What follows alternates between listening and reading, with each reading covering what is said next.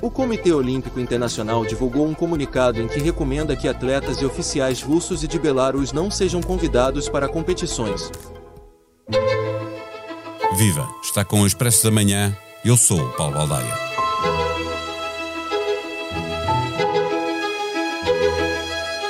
O Estado russo, ou a Kremlin Corporation, como é também conhecida por ter mão em tudo, tolera os oligarcas no pressuposto de que estes obedeçam às regras do Kremlin e contribuam para a imagem da grande Rússia no exterior.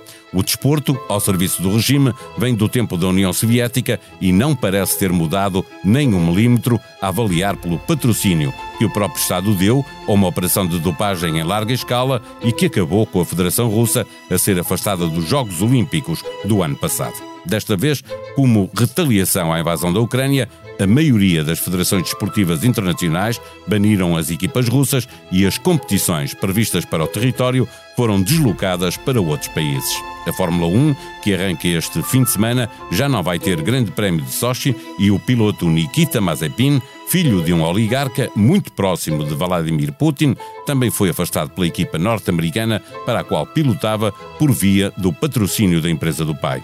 É uma história que vamos revisitar neste episódio, em que voltamos a conversar com José Milhazes para falar do desporto ao serviço do nacionalismo russo. O Expresso da Manhã tem o patrocínio do BPI. O BPI tem soluções para apoiar as empresas do setor do turismo na transição para a sustentabilidade. Mais informações em bancobpi.pt. BPI, um banco para o turismo. Registado junto do Banco de Portugal sob o número 10. Na plataforma Netflix há uma série documental sobre a Fórmula 1, que vai já na quarta temporada, a última disponibilizada muito recentemente. No quarto episódio, fala-se de uma equipa norte-americana e dos seus jovens pilotos, mas depressa se percebe que a história gira à volta de uma equipa que estava com dificuldades financeiras e a ter que abandonar o campeonato, mas que é salva por um oligarca russo. Ele não é oligarca, fabrica adubos. O Sr. Mazepin é dono da Uralkali, uma das maiores fábricas de adubos do mundo, se não for a maior. Gunther Steiner, chefe da equipa da AS, no início da época passada, já esta época, a dois dias de se iniciarem os treinos, correu com o oligarca patrocinador e com o filho. A chegada de Dmitry Mazepin à Fórmula 1 foi muito notada, não só porque trouxe o filho para correr, mas também porque fez questão de trazer a Rússia para o circuito. O visual da AS está muito diferente este ano. O dinheiro de Mazepin vê-se no monolugar. Quem teve a ideia deste esquema das cores russas? Não é um esquema de cores russo. Pode ser americano ou britânico, são sempre as mesmas cores. As cores eram de tal forma as cores da bandeira russa que os carros da AS, depois de perderem o patrocínio, de um dia para o outro ficaram com um fundo preto e é assim que se apresentam este fim de semana. O assunto está resolvido por força da reação do mundo do desporto à invasão da Ucrânia, mas é preciso recordar que o oligarca já lá andava como um elefante no meio da sala. Nikita, és novo para a maioria das pessoas na Fórmula 1, mas não falta quem, mesmo sem te conhecer, tenha opiniões sobre ti, o teu pai e o dinheiro dele. O que achas disso? Acho que as críticas não são más. Digam o que quiserem sobre mim, eu estou lá para correr. Vim para correr e vou ficar. A Fórmula 1 regressa este fim de semana sem russos e sem Rússia, mas recuperamos esta história envolver muitos milhões para mostrar que Putin e os seus oligarcas não se poupam em esforços nem poupam dinheiro para vender uma boa imagem da grande Rússia. Daqui partimos para uma conversa com José Milhazes. Viva José Milhazes! A Federação Russa foi banida dos últimos Jogos Olímpicos por ter utilizado doping numa ação eh, que foi vista como sendo patrocinada pelo próprio Estado. A Gazprom era o principal patrocinador do futebol europeu. A empresa de fertilizantes do oligarca Dmitry Mazepin entrou para a Fórmula 1, obrigando o seu patrocinado a sair eh, e a correr com as cores da bandeira russa nos carros. São evidências que o desporto continua a ser utilizado na Rússia, como era no tempo da União Soviética, para promover o país? O desporto está ao serviço do nacionalismo russo? Uh, eu diria que sim, que esse aspecto é um aspecto que se mantém constante desde a União Soviética. O governo presta forte uh, apoio aos atletas de todas as modalidades para que uh, eles possam vencer em competições internacionais. Eu quero lembrar, por exemplo, no, no, no, nos Jogos Olímpicos de Inverno de Pequim, uh, houve um problema com uma patinadora, que é considerada uma das grandes uh, patinadoras uh, e problema esse que parece estar ligado ao consumo consciente ou inconsciente de de doping. medicamentos, ou, exato, ou, ou, doping, e esse é um problema também, porque a fim de conseguir grandes resultados, esses regimes eh, não olham a meios para atingir os fins. Eh, eh, neste fim de semana começa a Fórmula 1. Eh, a empresa de Dimitri Mazepin tinha entrado o ano passado para patrocinar a AS, que é uma, uma esquadria norte-americana. Eh, eh, na verdade, o, o que aconteceu, eh, entretanto, é que Mazepin foi sancionado pela própria União Europeia como sendo um oligarca muito próximo de, de Putin e, portanto, a Rússia sai da Fórmula 1. Quem é este Mazepin? Conheces? É o homem do, dos adubos, um grande produtor de adubos, que apoiava essa equipa porque o condutor da equipa era o próprio filho. Uh, digamos, aqui havia uh, uma questão uh, familiar.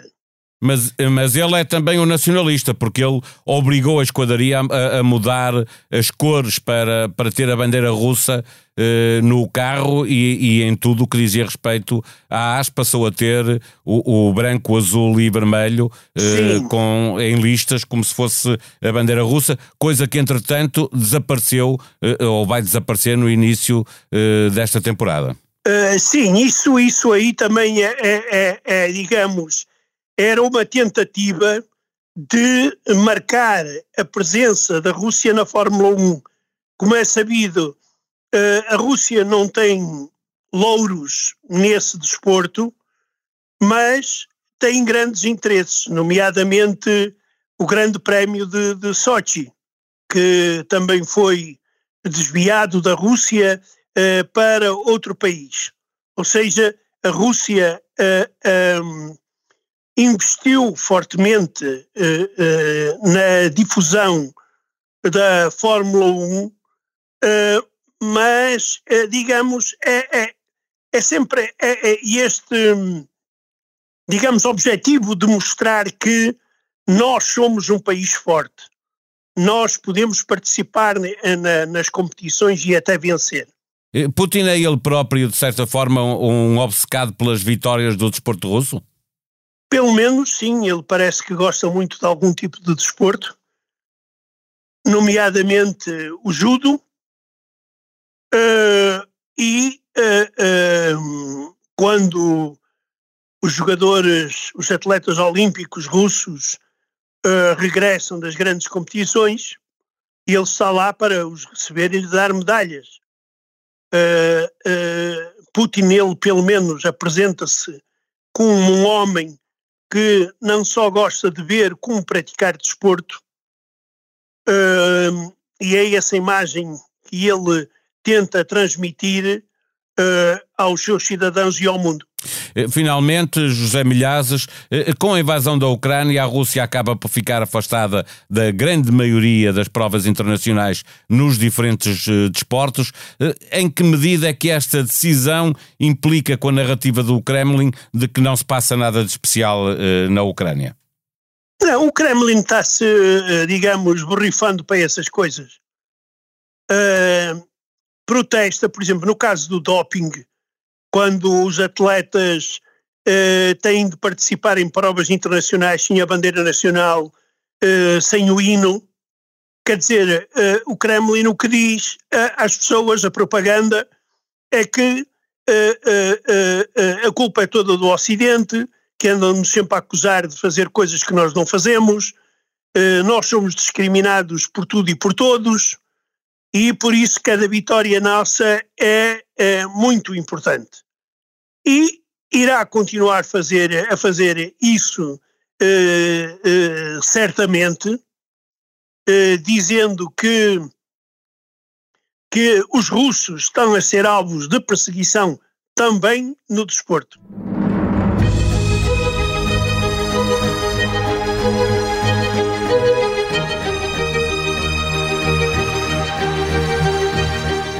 Em dia de nova edição nas bancas, disponível igualmente online para assinantes, o Expresso garante que António Costa vai entregar a lista completa dos ministros na próxima quarta-feira ao Presidente da República. Chefe de Estado, mas em França, Emmanuel Macron faz a capa da revista, num trabalho do correspondente em Paris, Daniel Ribeiro, com o título Como Macron esmagou a esquerda francesa. Sabe-se que as sondagens estão a dar como certa a sua reeleição. Ainda na revista, um outro ensaio de Francis Fukuyama, para quem os valores democráticos já estavam ameaçados em todo o mundo antes da invasão russa da Ucrânia. Agora precisamos de reacender o espírito de 1989. A sonoplastia deste episódio foi de João Luís Amorim. Tenham um bom dia, um bom fim de semana. Estamos de volta na segunda-feira. Até lá.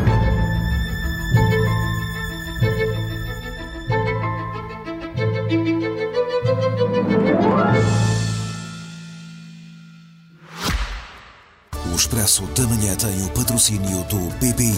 O BPI tem soluções para apoiar as empresas do setor do turismo na transição para a sustentabilidade. Mais informações em bancobpi.pt. BPI, um banco para o turismo.